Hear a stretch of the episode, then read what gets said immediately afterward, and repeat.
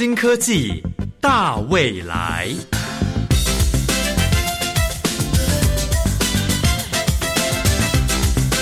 科技的进步让你看得见未来，深入浅出的介绍让你听得懂科技。欢迎收听由谢若楠制作、吴宜佳主持的《新科技大未来》。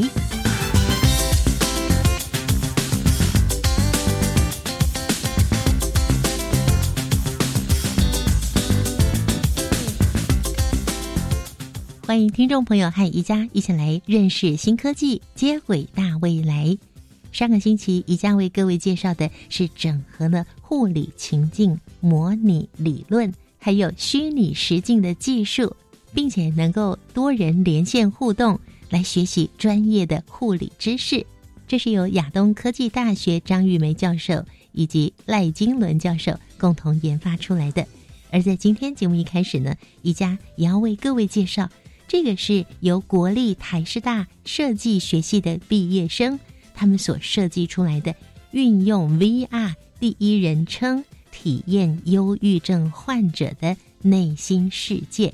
那之所以会有这项研发呢，是因为创作者他感觉到忧郁症被大多数人误解了，甚至还污名化，所以呢，他就用同理的角度出发，安排第一视角的体验。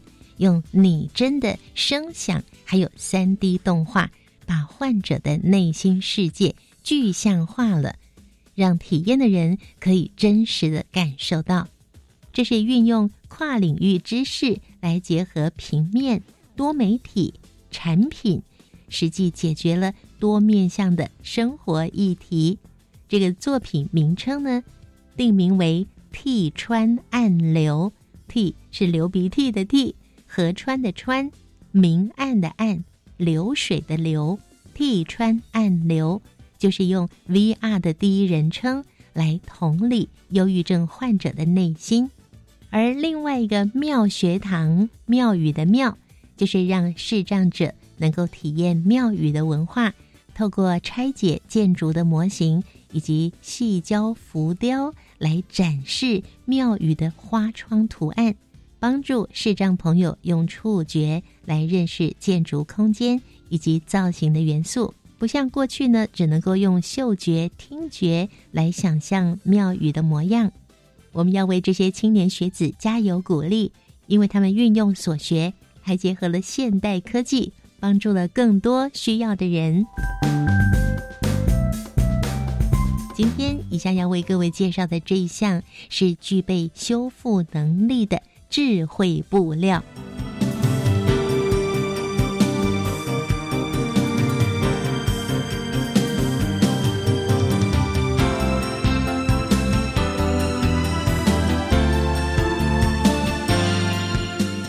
亲爱的朋友，我们今天新科技大未来节目呢，要为各位介绍的这项呢，不但获得了未来科技奖，同时也获得了国家新创奖。这项研究呢。它的主题名称叫做“具修复能力的新世代智慧布料”。哎，究竟是怎么样的一个智慧布料呢？我们邀请到了国立阳明交通大学理学院副院长陈俊泰陈副院长，您好，大家好。这在学生的口中啊，大家昵称你阿泰老师，对不对？嗯，是的。对，阿泰老师今天没有办法透过我们广播去展现他的腹语或者是他的变魔术。还有，老师，您今天会用脱口秀的方式来给我们介绍这项研究吗？啊，希望下次有机会。老师是脱口秀的演员哦，真的很厉害。我们先来介绍一下这项研发好吗？好，这一项研发主要就是我们一般穿的衣服，现在很重视它未来的功能性。比如说，衣服不只是穿在身上，它有多功能性。比如说，它可能可以有不同的颜色，或是有不同的呃性质，那可以搭配一些侦测的装置等等。现在很多类似这种发展的话，但是一个很大的问题是，很容易衣服不小心破掉，很那种高价值这种智慧衣如果破掉的话，它是一个大问题。哦，就没有功能了。对，所以，我们他你可能就把它丢掉了，就因为可能衣服破掉就丢掉了。但是，我们就想说，有没有针对类似这样的材料，我们就可以做可以修复的这种纤维布料？就是这个布料，它本身是可以自己修复的。对，太神奇了吧？就像您变魔术一样吗？哎，是蛮神奇的，就是见证奇迹的时刻呢。嗯，这是很神奇的一件事情。那怎么会开始有这样的一个计划呢？我基本上是在阳明交大的新时代功能性物质研究中心。那我们中心就是做很多比较前瞻的，可能业界呃未来会很有兴趣，也是科学界很重要的方向。那就是有一些有没有一些新的材料，它有厉害的功能。嗯，然后所以它会有比较高的潜在的价值，不管是学术上或是商业上，所以我们就想说，哎，是不是有哪个领域，尤其在像台湾很多智慧纺织，很多那个国内外的像运动衣啊等等的市场，都是由台湾代工的，但是有没有可能，其实我们可以把整个衣服的材料可它更加值？嗯嗯，所以我们。目前呢，我们在广告上会有一款衣服叫做什么名字，我们就不广告它了啦。但是它诉求的是穿比不穿还要凉快啊，就凉感衣着。但是您这款布料更厉害了，嗯，它有什么样的功能呢？好像刚刚讲说，呃，凉不凉快，那个就是像凉感也是一个功能。那我们这个衣物主要强调的是它可以防水，又可以透气，嗯，而且还可以拉伸。嗯哼，那最重要的就是它如果这个布料如果有破掉的时候，我们可以加一点小小的压力，它就可以修复回去，又是一个可以拉伸的布料。哇，这是怎么样研发出来的？我觉得听众朋友一定会觉得非常的有兴趣。我们先来让听众朋友了解一下这种智慧纺织材料哦，它。可以随着环境的变化来做一些反应，甚至可以有一些数据的呈现。那目前在我们国内跟国外的发展状况是怎么样的呢？现在是这个领域智慧纺织在国内外都非常的热门也重要，火红就对了。那举例来讲，像是怎么样叫做随着环境？譬如说，如果今天平常一件衣服就是白色的，好了，嗯，那如果你今天突然天气变很热的时候，它可以衣服随着你。温度或是你身体的这个体温的变化，这个衣服就会有不同的颜色。那它在穿戴的时候就更有效果，尤其有些年轻人就觉得蛮有效果的，很酷就对了。对，或是有一些叫做，譬如说，如果你今天有的是会对水或是不同的环境的东西，譬如说你今天有水汽下雨的时候，你衣服会跟着变色。嗯嗯，那就是一个蛮有这个就在穿戴上是一个很有吸引力的一个材料。那它除了让别人觉得那个外观很酷。又很神奇，像变魔术一样。对，它有什么对于人的健康，或是对于环境有什么正面的影响吗？呃，现在最主要就是像一般的衣服没有任何的侦测功能，所以我们现在就会把一些呃，比如说一些呃侦测器可以放在这个衣服上面。嗯，可是衣服还要在连接这个侦测器的时候，有时候你身体就会觉得不舒服，所以你怎么样设计兼顾它的功能性，又可以连接这些这个感应器？那还可以让它顺利的，就是还要达到这个透气的功能。嗯嗯，因为很多，比如说你今天装装了一个侦测器在你身体上哦，它可能就那个地方就不透气。嗯，有可能哦。对对对。嗯，那那您研究的这个具有修复能力的新时代智慧布料，你有没有给它取一个靓丽的名字啊？哦，我们后来想了一个叫做用英文的叫 Heal Tex。Heal Tex。Heal Tex 本来就是本来修复叫 H E A L 嘛。所以那 text 有点像是 textile，就是那个就有点 heel text 这样子，但是 就是啊，对，那我们中文名字还在想，但英文名字现在想好了。英文名字先出来，所以英文名字你刚刚说一修复第二个字的意义是 text text 就是 t x t i l e 就是 textile 就是。呃，纤纤维织物的意思哦，那我们就取前三个字 T E X 这样子。哇，英文名字已经出来了。对对对，对我觉得这也会红到国外去哎。就是我们如果是未来想要往国外发展，哎，就是有一个商标名字这样子。已经出来了。哎，听说你们好像也申请了专利嘛？哦，对对对，我们现在正正在申请专利。嗯嗯，好，那跟我们来谈一谈这个具有修复能力的这个智慧的布料。你们去做这个材料研发，最主要展现的特色是什么？它最主要的特色就是它有多功能性，这个是比较困难的，因为大部分很多材料你只有单一的功能或是两种功能。那我怎么样让同一个材料有这么多的功能？嗯，因为你有可能多加一个功能，原来那个功能就不见了。我们举例好了。哦，举例来讲，譬如说我们这个材料为了要防水透气，可是如果你修复能力，如果你很修复能力非常好的话。它本来可能那个透气功能就会降低了，嗯，所以我们怎么样不要修复能力强到非常强，但是还可以保持它的透气能力？嗯哼，对。我们如果说下雨天，因为台湾尤其是北部经常下雨，对。尤其是骑单车、骑机车的骑士们，就肯定要穿雨衣、雨裤，对对对对。不对？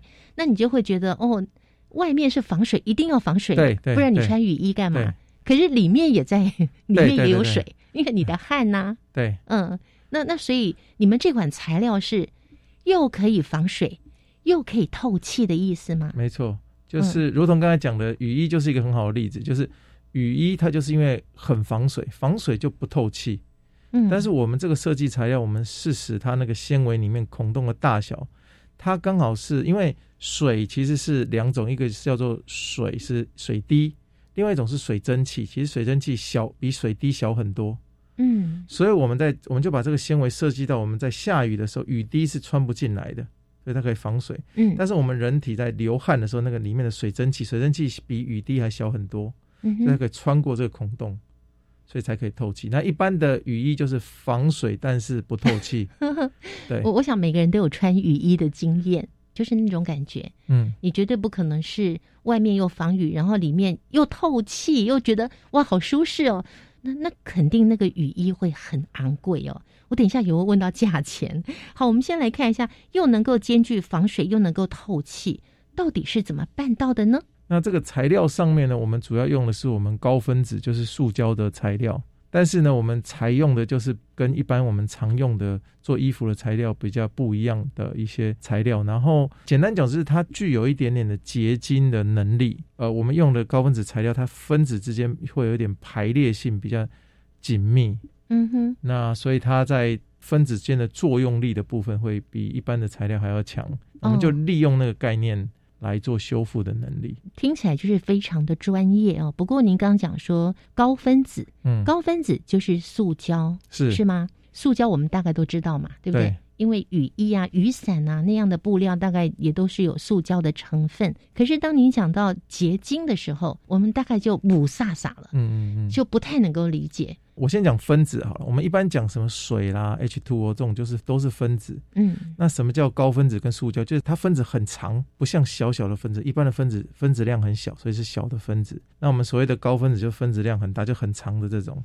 那所谓结晶，就是这些很长链。你可以想象很多那种米粉，然后它假设混在一起哪，些地方，哎，那哪些米粉的部分，哎，好像某一个地方它这个堆叠的特别好。嗯哦，有一坨那米粉，那么怎么卡在那里？那就是所谓结晶这样子，大概是分子的概念跟比例大概这样子。所以你可以把小分子想成一颗一颗小米粒，嗯，但是我们所谓的高分子就是它很长的这种，像很像米米粉一样。对，那米粉干的时候，如果你把它看，哎，怎么有这一区米粉？怎么好像它的特别结的特别紧？嗯，那你可以把它想象成是一个结晶的概念。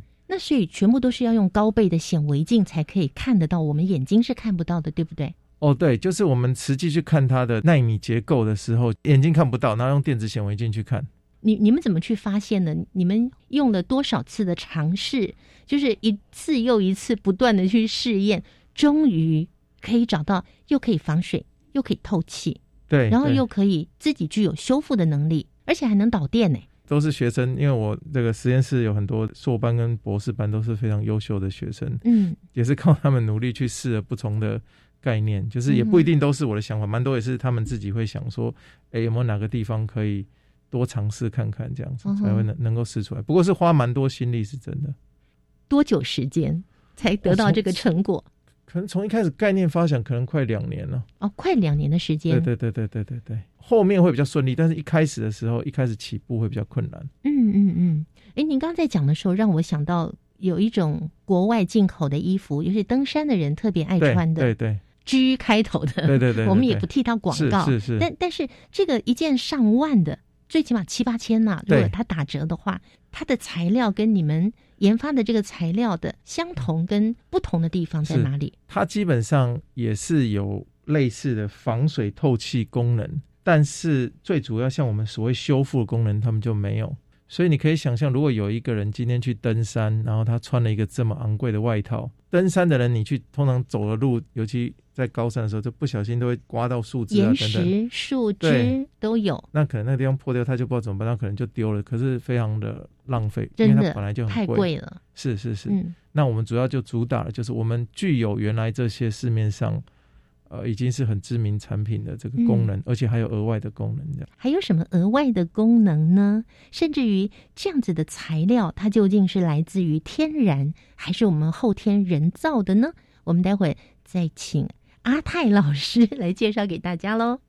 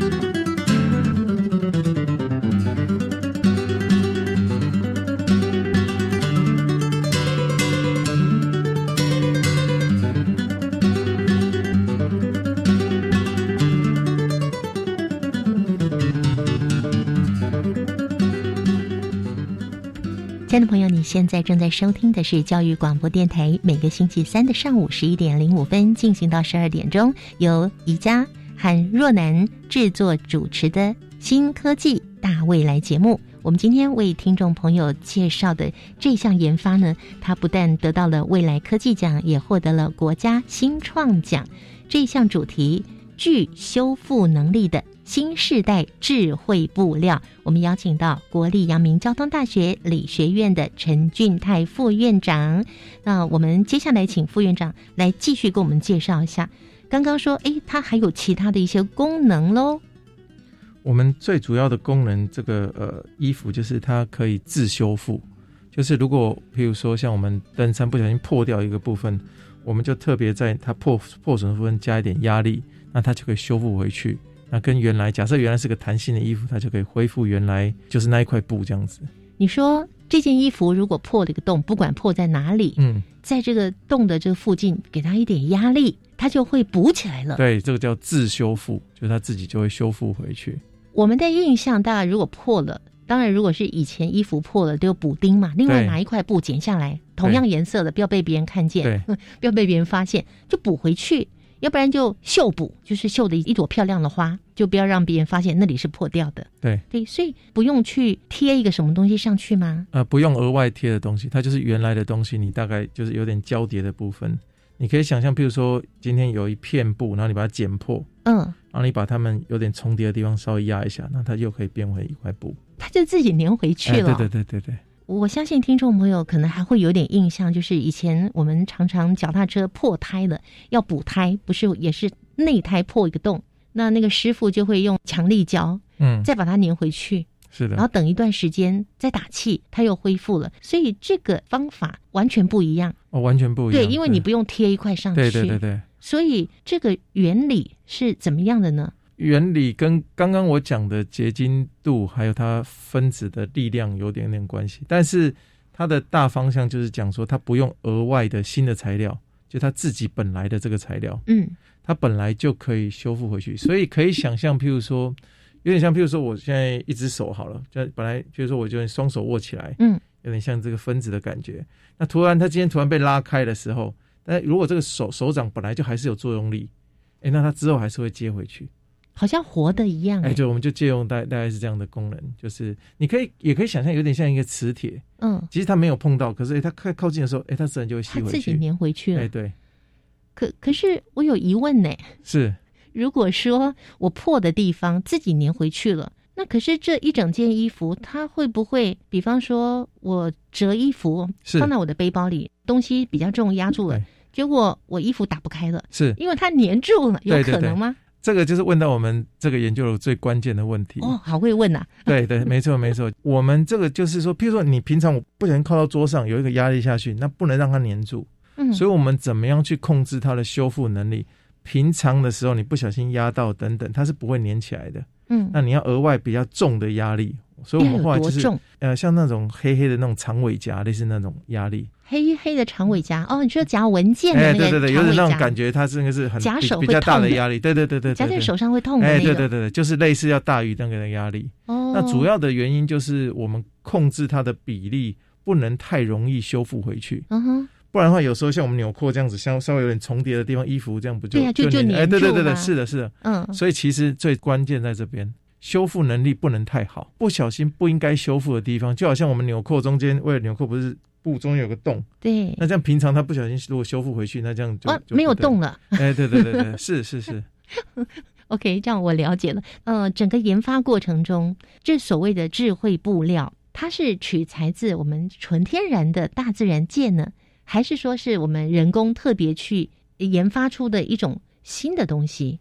因为它基本上还算是塑胶材料，所以嗯我们基本上就跟比较现像像现在很多常见的衣服其实是类似，都是去人造去造出来的。哦，那我要再继续问了，因为前一阵子不是大家觉得塑胶对环境的危害太大了吗？是。的，是的，所以您的这项产品对于我们整个环境来说，嗯，它会不会有什么样的不良的影响？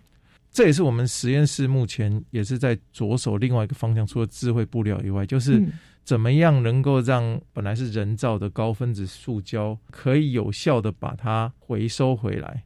就不只是我们这个布料，因为现在的数字统计就是全世界所有塑胶材料回收的比例大概只有二十 percent 太。低了。那每个人平均产生出来，全世界来平均的话，大概一个人一年产生五十公斤的塑胶废料，就平均下来。五十公斤都比我的体重还要重呢。对，所以是未来这是一个很大的方向。我们怎么样说设计的塑胶材料是可以回收的，嗯或是它可以比较，就好像我刚才说，呃，它是一个很长的，有点像长的米粉。嗯，我有没有办法再切切切切，把它再切回原来一颗一颗的小米粒？我还可以又组合成新的材料，又可以重新去用。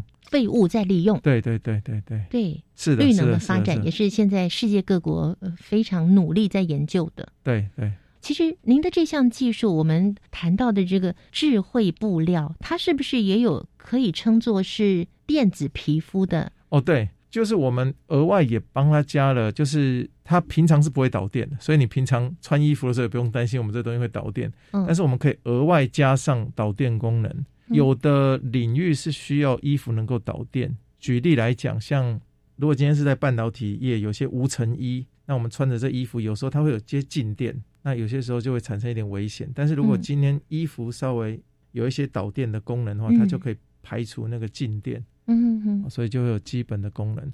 现在很比较热门的就是不只是穿衣服，是说可不可以有点像一块皮一样，是贴在我们身体上面的，嗯嗯。对对，或是这一块布就有点像皮肤的功能。其实为了这个访问，我还特别查了一些相关资料。在二零二一年的时候，美国 FDA 有批准人造皮肤，而这个人造皮肤呢，它是可以用在成人烧烫伤的皮肤移植。哎，研究的教授说，电子皮肤它在材料上就是要跟你们很类似，要柔软啊，可以伸拉，可以自修复，而且它可以感觉到不同物体。甚至于这个讯号可以被大脑接收，嗯嗯。不过这嗯个被大脑接收跟辨识这个部分，他们应该是还在研究当中。对，所以现在大家就想说，如果一些穿戴式装置，最好的就是我们的皮肤了。嗯嗯，那怎么样可以模仿我们皮肤原来的功能，其实是蛮不容易的。哇，这叫仿生科技，对不对？是的，是的。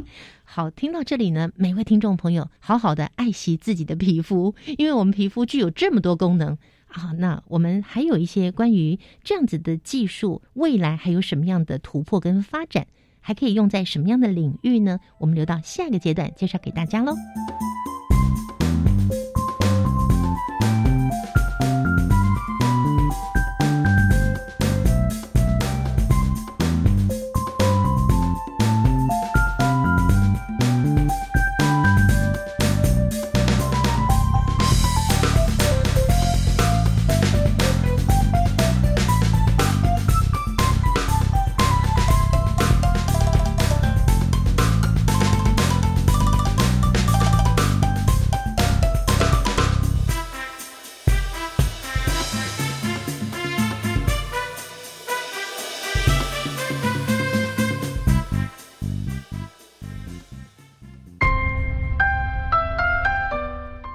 续生活是什么？拥有舒适的自然环境，健康的身心灵，运用科技让生活更美好。从七月三号开始，每周日早上十一点零五分，跟着 Eddie 南英的脚步，一起踏入永续 Earth 养成记，一起成为永续生活的实践家。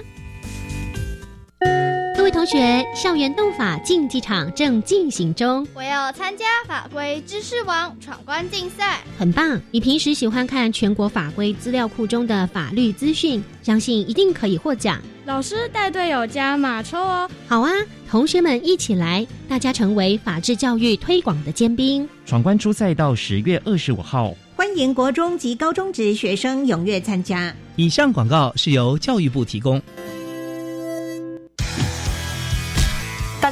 我是罗嘉玲。我常通过影音平台来回顾我的比赛动作，但这些广告是怎么回事啊？这些看起来超兮兮的赚钱广告，很可能是诈骗集团的手法，利用复杂的诈骗洗钱产业链来骗大家的血汗钱。千万不要轻易上当，被贪心的小恶魔迷惑喽！热血支持体育赛事，不忘用行动支持洗钱防治。以上由行政院洗钱防治办公室提供。加外加外，阿玛波拉，扎根格玛西卡斯达斯，迪加古拉布古列列。大家好，我是来自台东的胡代明，这里是教育电台。那罗哇那咿呀那呀哦哎呀，那是你呀鲁玛的呀恩哦，朋友们就爱教育电台。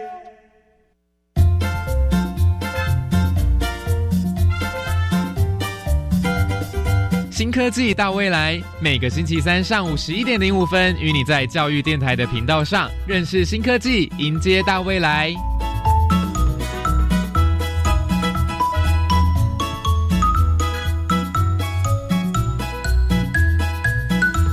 亲爱的朋友，我们今天新科技大未来节目呢，为听众朋友邀请到的是国立阳明交通大学理学院副院长陈俊泰陈副院长。他今天为我们带来的是他们国立阳明交通大学新时代功能性物质研究中心所开发的具有修复能力的新时代智慧布料，感觉上好像是你们这个中心在变魔术一样啊！可能很多听众朋友也是第一次听到这样子的一个技术。那刚刚您说这个技术所使用的材料，它并不是天然的，而是人造的。是。那目前。发展到什么样的阶段呢？目前，呃，我们现在这个材料就是已经做成丝，然后基本上的特性都可以完成，但是我们还在想说怎么样，譬如说可以优化它的性质。举例来讲，譬如说它的弹性，今天真的让这个布不小心破掉了，嗯，然后把它修复回去，但可不可以恢复完全百分之百它原来的百分之百的性质？这个我们还在努力，希望能够越接近原来的性质越好。可能会少个几厘米吧，因为你不是说会重叠吗？对对对对对，是的，是的，对不对？但是因为它有弹性，所以也不影响。对。那所谓的那个弹力，它到底可以拉伸多少倍呀？哦，大概至少两倍没问题。哇，对，好像橡皮筋哦。对对，是的，是的。哇，那这个弹力为什么这么强呢？弹力基本上像呃，有点像我们的橡皮筋，它等等的设计，它其实像橡皮筋也是我们的塑胶材料。你可以想象是很多的这个我们刚才讲的。米粉之间，米粉跟米粉之间又全部粘在一起，所以你把它拉开的时候，哎，它就会拉回去这样。嗯哼哼。可是我们一般穿的这些棉麻布料，它就没有这种性质。对对，但是会有特殊，譬如说，如果是运动衣服的时候，嗯，我们就会加入一些弹性纤维。嗯哼，那它就是可以拉伸。所以很多的布是不能拉的，可是有些像运动的衣服或是袜子，他们就会加一些弹性的纤维进去，那这个就可以拉。那所以你们也是加了弹性纤维吗？呃，我们是本来这材料就可以弹性哦，本来材料就有弹性，是的，而不用弹性纤维。对对，哇，那目前你们这样子的一个智慧的布料运用在我们生活当中，我们去想象一下，就是未来它真的变成研发成真的是一一款布料的话。呃，目前这个我们觉得就是现在也有很多人想说，那他平常很多人是衣服穿很久以后然后它就破了，然后他可能就丢掉，他可能就不觉得需要回收这样子。那但是因为大家也不会缝衣服了，是的，跟以前不太一样。但是我们后来发现，像呃，尤其像国外，他们很多人很喜欢滑雪，像滑雪衣还有登山衣，就是一个很大的市场。就是通常滑雪衣，因为很多滑雪地方都很冷，嗯，那为了很冷的地方，所以那些滑雪衣设置它就特别的贵，因为它那个保暖的功能就特别好。一方面要保暖，然后又要排气。是的，一样就是滑雪也会流汗。那，偏偏在滑雪的时候又很容易割到，或者容易不小心摔倒，会撞到石头，那衣服就很容易破。可是它又贵，嗯，那这时候就需要我们这样的材料，就可以符合他们原来的功能，但是又可以有修复。嗯哼，那所以比较限于是在运动方面吗？呃，我们目前啊，就又也有在想，就是说怎么样领域，例如像帐篷，就不一定是在衣服上面。也许也可以利用类似的概念，就是如果是有点像布料啦等等的。嗯哼，哦，没错，那个帐篷破了，那怎么办？怎么处理？临时的话，你就哎，赶快把它夹起来就可以了。所以那个把它夹起来，那个力量也只要你刚刚讲的那个燕尾夹。哎，对对对对，燕尾夹就够了。对，而且那个基本上我们是可以去调控，比如说如果今天是不同功能的应用，我们就可以调控说哪个东西是。很容易就粘起来啊！很多哪个东西是不需要很大的力量就可以粘起来的？嗯，因为我印象当中，如果是两个塑胶要粘合在一起，它是要给它一点压力，并且给它温度。是的，是高温。对，那两个塑胶才会粘合在一起。对，所以你们这个是不需要高温，只要压力就可以了。对，不用高温。哦，所以基本上也会相对是省能源。嗯，因为一般的材料它通常。都是过它的熔点等等，它它才会融化，很像一体，这样两个才会浓连起来，这样。是是是，那这个研发，您刚刚说大概两年的时间嘛？对对。那在这个整个过程里面，有没有碰到什么很有趣的、很有趣的这个事情，或者是说有什么特别让你们觉得困难的，好几次都卡关的？哦，卡关的事情还蛮多的，不过嗯，这好像就是研究的乐趣所在。嗯。所以我我那时候是跟，呃，因为我们在研发的过程中，一开始还没有办法达到这个修复的效果，嗯，可是已经发生一些很很有趣的现象，那就是一些科学现象。我们一直在想说，我们是要去转转身就回研究这科学现象，还是继续往我们的目标前进？例如什么科学现象呢？呃，像里面的话，因为我们把它做成纤维丝的时候，嗯，发现跟它不是纤维丝的时候，那个性质完全不一样。嗯啊，也很有趣，啊，但是我们把它做成非常细丝的时候，发现里面有一些什么熔点等等的特性，它就不一样。熔点是三点水的熔还是火的熔？火的熔就是融化，哦，融化就多少温度它会融化？对对对。本来是一块东西，然后它就融成很像一个一体的东西。嗯，那这是一个它材料的基本性质。那我们发现，今天我如果是一大块东西，哎，它。可能比较高温，它就融化了。嗯，可是我今天把它做成细丝的时候，哎，它竟然很低温就可以融化。那这在科学上是蛮有趣的，特别是当我们把它做成纳米尺度的时候，那它这个效应就更明显。啊，这在科学上是很有趣的。嗯，这个我们一般人可能无法想象。我可以举一个例子，就是它所谓的纳米尺度，就是像我们像我们一般的头发是五十微米。嗯，像我们把它做成五十纳米，就是在。五纳米跟微米大概差了一千倍哇！所以我们是把它做成，如果把它做成细丝，像是头发的一千分之一那么细的话，那它的发现，哎，它就很低温，它就可以，呃，比比原来还早融化哇！那就是一个蛮有趣的现象，所以我们才说很多纳米材料它就跟原来的现象不一样，因为我们只是把它做小的时候。所以在这里面也运用到的纳米科技咯，这整个整个你们研发的技术里面运用了哪些技术在其中呢？哦，所以我们这个纺丝，我们有纺丝的话，我们用了电纺丝技术，然后材料的话也用了很多呃纳米的科技。那纳米主要是因为它需要很多电子显微镜。那电子显微镜最重要的概念是电子很轻，嗯，所以在这个显微镜电子显微镜里面呢，如果有空气的话。电子不小心撞到什么气体，它可能那个电子就就它就不会动了，这样子。因为电子非常的轻，那所以整个电子显微镜它关键就是它非常高真空，尽量使它里面的空气气体越少越好。所以那个电子显微镜的仪器本身，还有里面的调整，那个就很重要。嗯嗯嗯，就我们一般人几乎完全没有概念，也无法想象。哦，不过里面实际如果实在看到的图，其实跟我们去哪个地方出去玩有点像，就好像我学生可能他今天看到，哎，里面是纳米线，可是这个实际上是头发的千分之一。可是他在拍那个照片的时候，其实跟我们平常去哪个地方玩其实很像。比如说我今天去一个竹园，然后看到竹子很漂亮，我把它拍起来，其实那个概念还蛮像的。嗯，啊，到处拍一拍，然后不同的角度这样子。对啊，但是里面是拍科学的图片，而且是我们平常都看不到的东西，因为就是比头发小几千倍这样子。哇，所以哦，你们的硕博生来参与研究的人数多吗？哦，还蛮多的。我们实验室现在大概呃。硕班大概是六七个，那博士班也七八个，嗯嗯，然后大学部有十几个学生，哇，所以就是一起来研究。今天您为我们介绍的这个智慧布料，哦，我们实验室都是跟高分子塑胶有关系，然后这个是其中一个小组的学生在负责的，嗯嗯嗯，对，但是我们实验室。终极的方向还是希望，因为我们一直有提到，我们很多塑胶都是人造的嘛，是希望能够做到可以永续维持的材料。嗯嗯，那这是我们更长期的方向，具备功能，但是可不可以大家用完以后，它可以很容易回收，或是回收以后可以做成更好的材料，这样子，或者是它可以被大自然分解。是的，是的，是的。嗯，刚才副院长稍微提到一个电纺丝。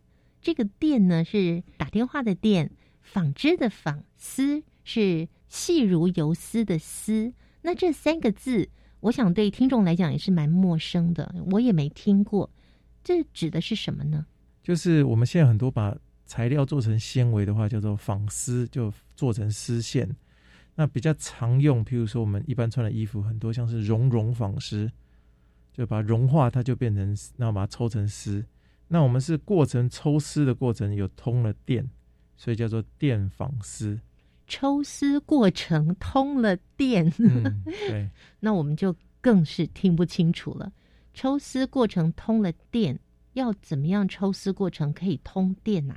我们原来加了什么东西吗？呃，可以想象，我今天有个针筒，然后里面有一个塑胶材料高分子，然后它溶在一个溶溶液里面，就变成溶剂里面就变成液体。你把它喷出来的时候，它没有什么方向性，所以我们就借由导电，就加给它一个电场，它让它那个容易有个方向性，所以它就可以顺利的朝一个方向，然后这边我们以电场诱导产生丝线出来。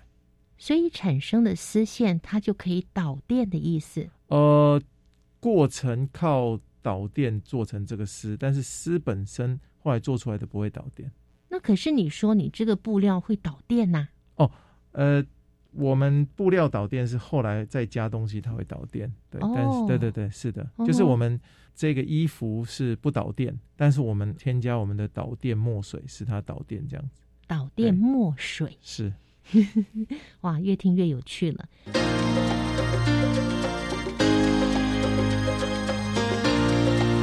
科技好生活。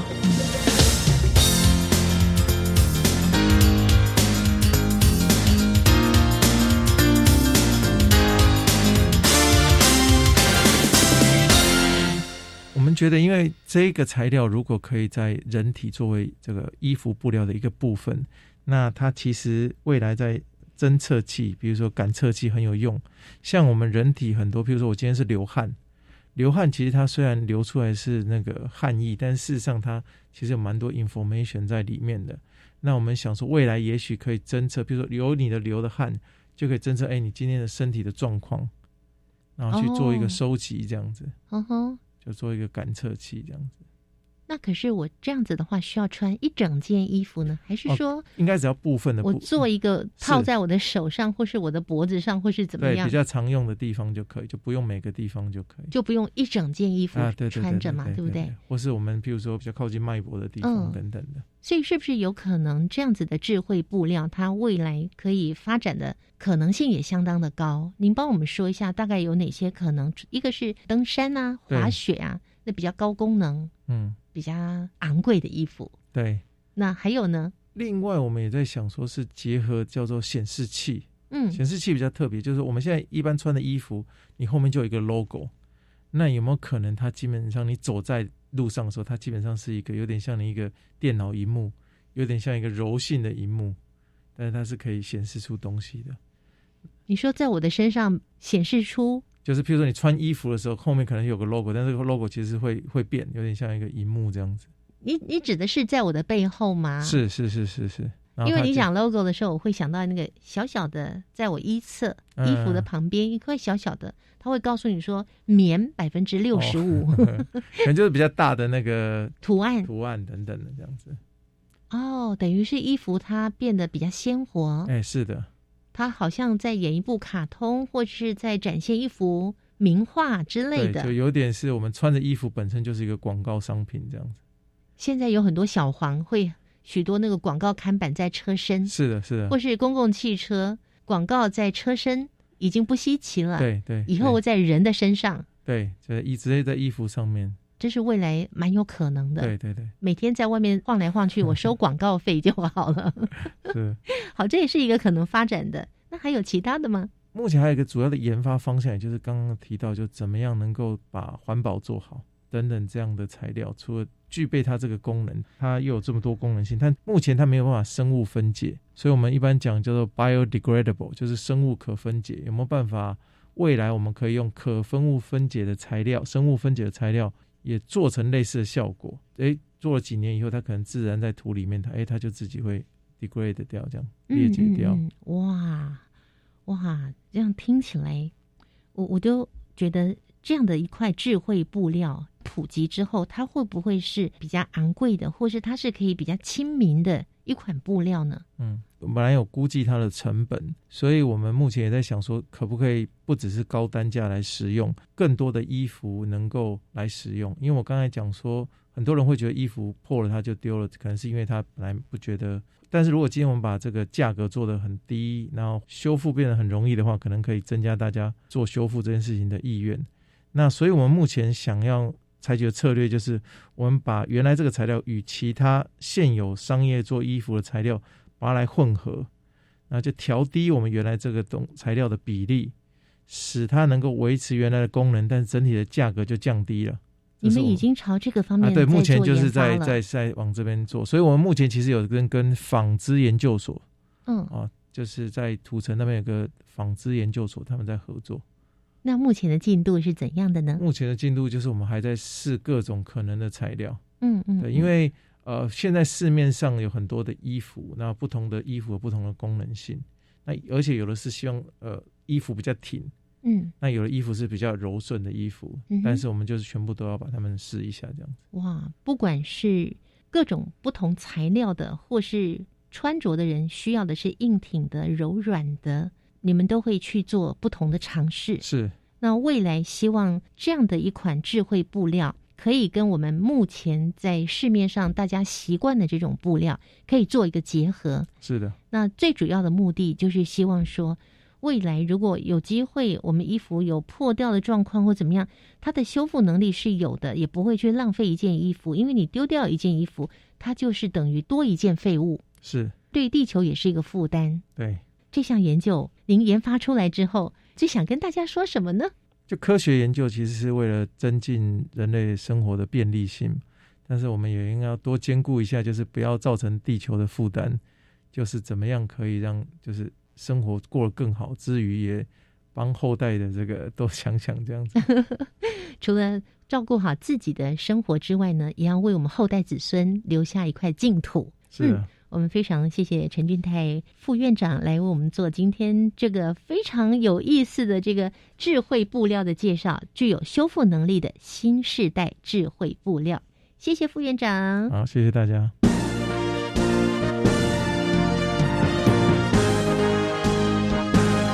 观点大突破，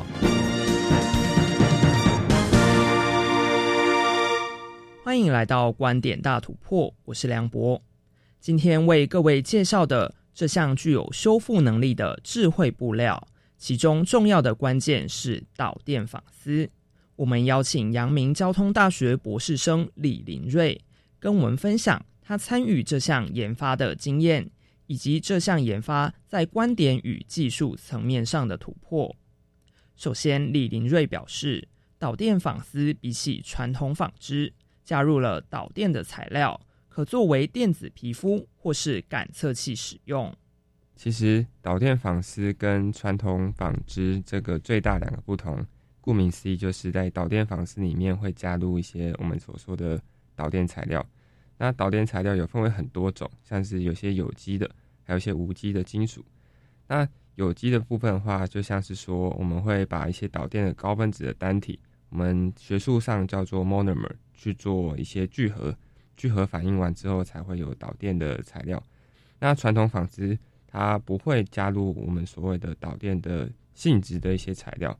那传统纺织像是一些 PET、PU 的材料，那导电纺织像是呃我们的聚比铬或是一些加入金属的一些。混合的时候才会形成导电纺织。跟传统纺织相比的话，它的好处就是在于说，它可以应用到说现在市场上所比较热门的电子皮肤或是电子感测器的材料。这些电子皮肤或电子感测器可以运用在感测人体的体温或湿度，也可以量测血压与心跳。比起现有的感测设备，还具备了轻量化的优势。这些电子感测器或是电子皮肤，通常会贴在人类的一些关节，或是说想要感测的地方。那目前呃比较常见的话，就像是去做温度跟湿度的感测。那像是说我们贴在我们的脖子或是额头，可以利用呃不同的热量来达到不同的颜色或放光。那侦测器的话，就像是现今很常见的 Apple Watch 那样的概念，可以侦测到说自己的血压跟心跳。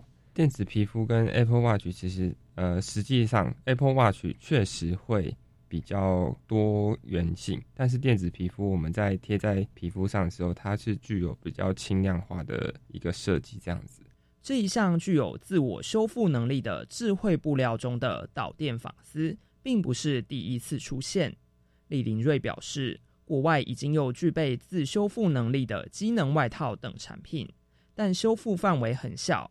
而陈俊泰教授团队的研发，则是可以达到自我修复三十公分的破损。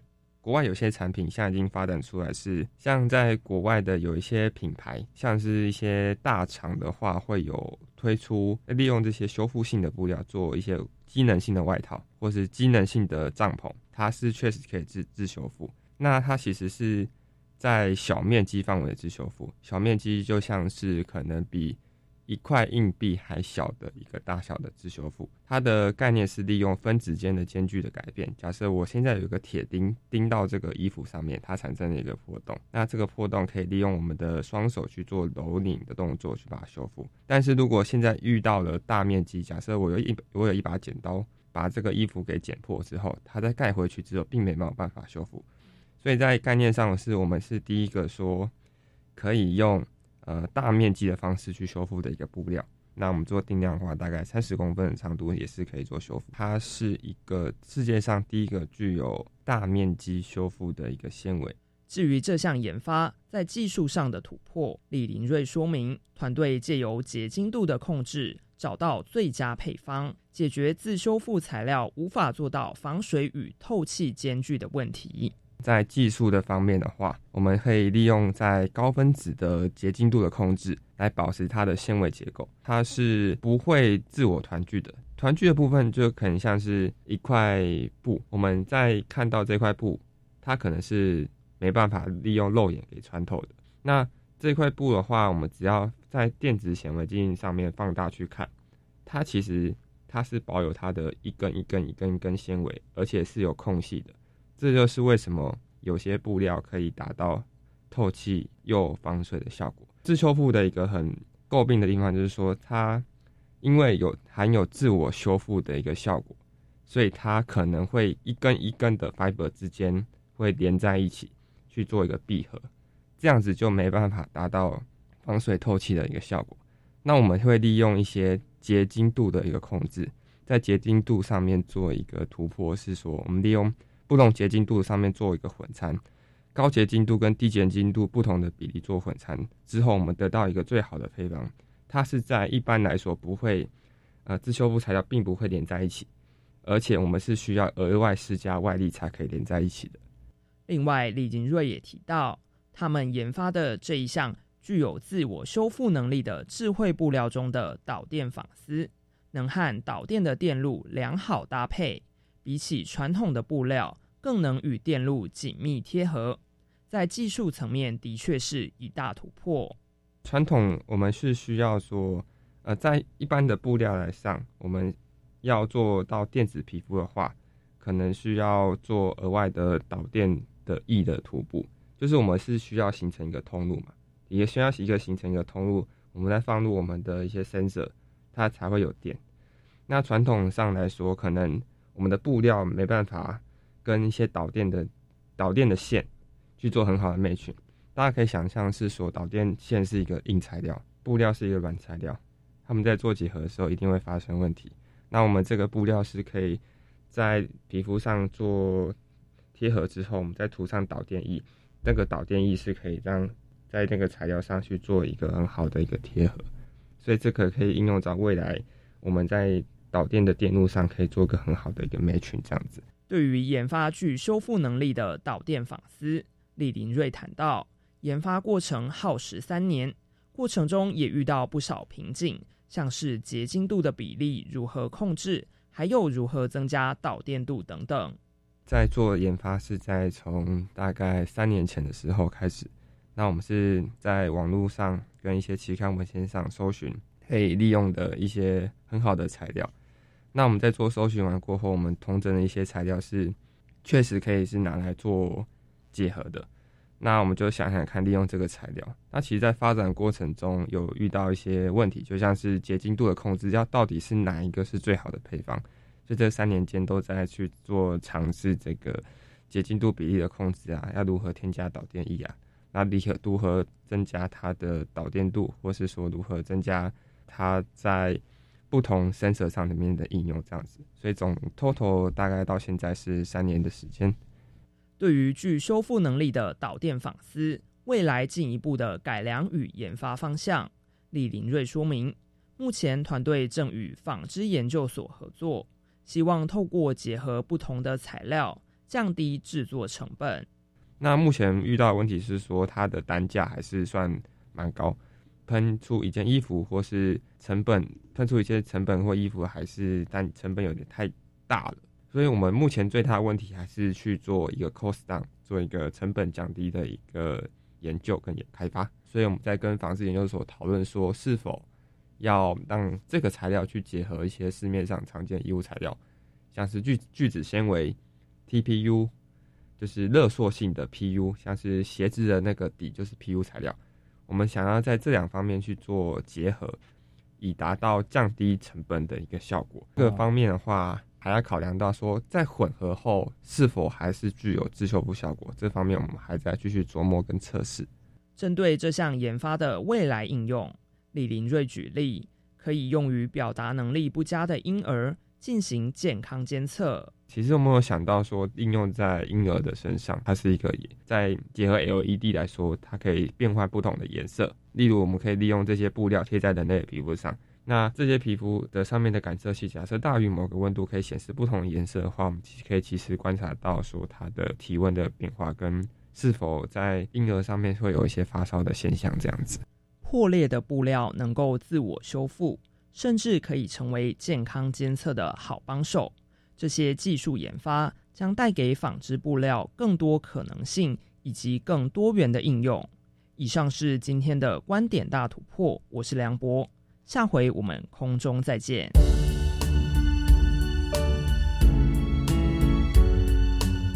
从我们中国古代相传的嫘祖养蚕造丝，到现在，其实布料有许多的改革跟创新。今天介绍给大家的，相信您一定觉得非常的新奇吧？好，那下个礼拜要为各位带来的又是什么样的新科技呢？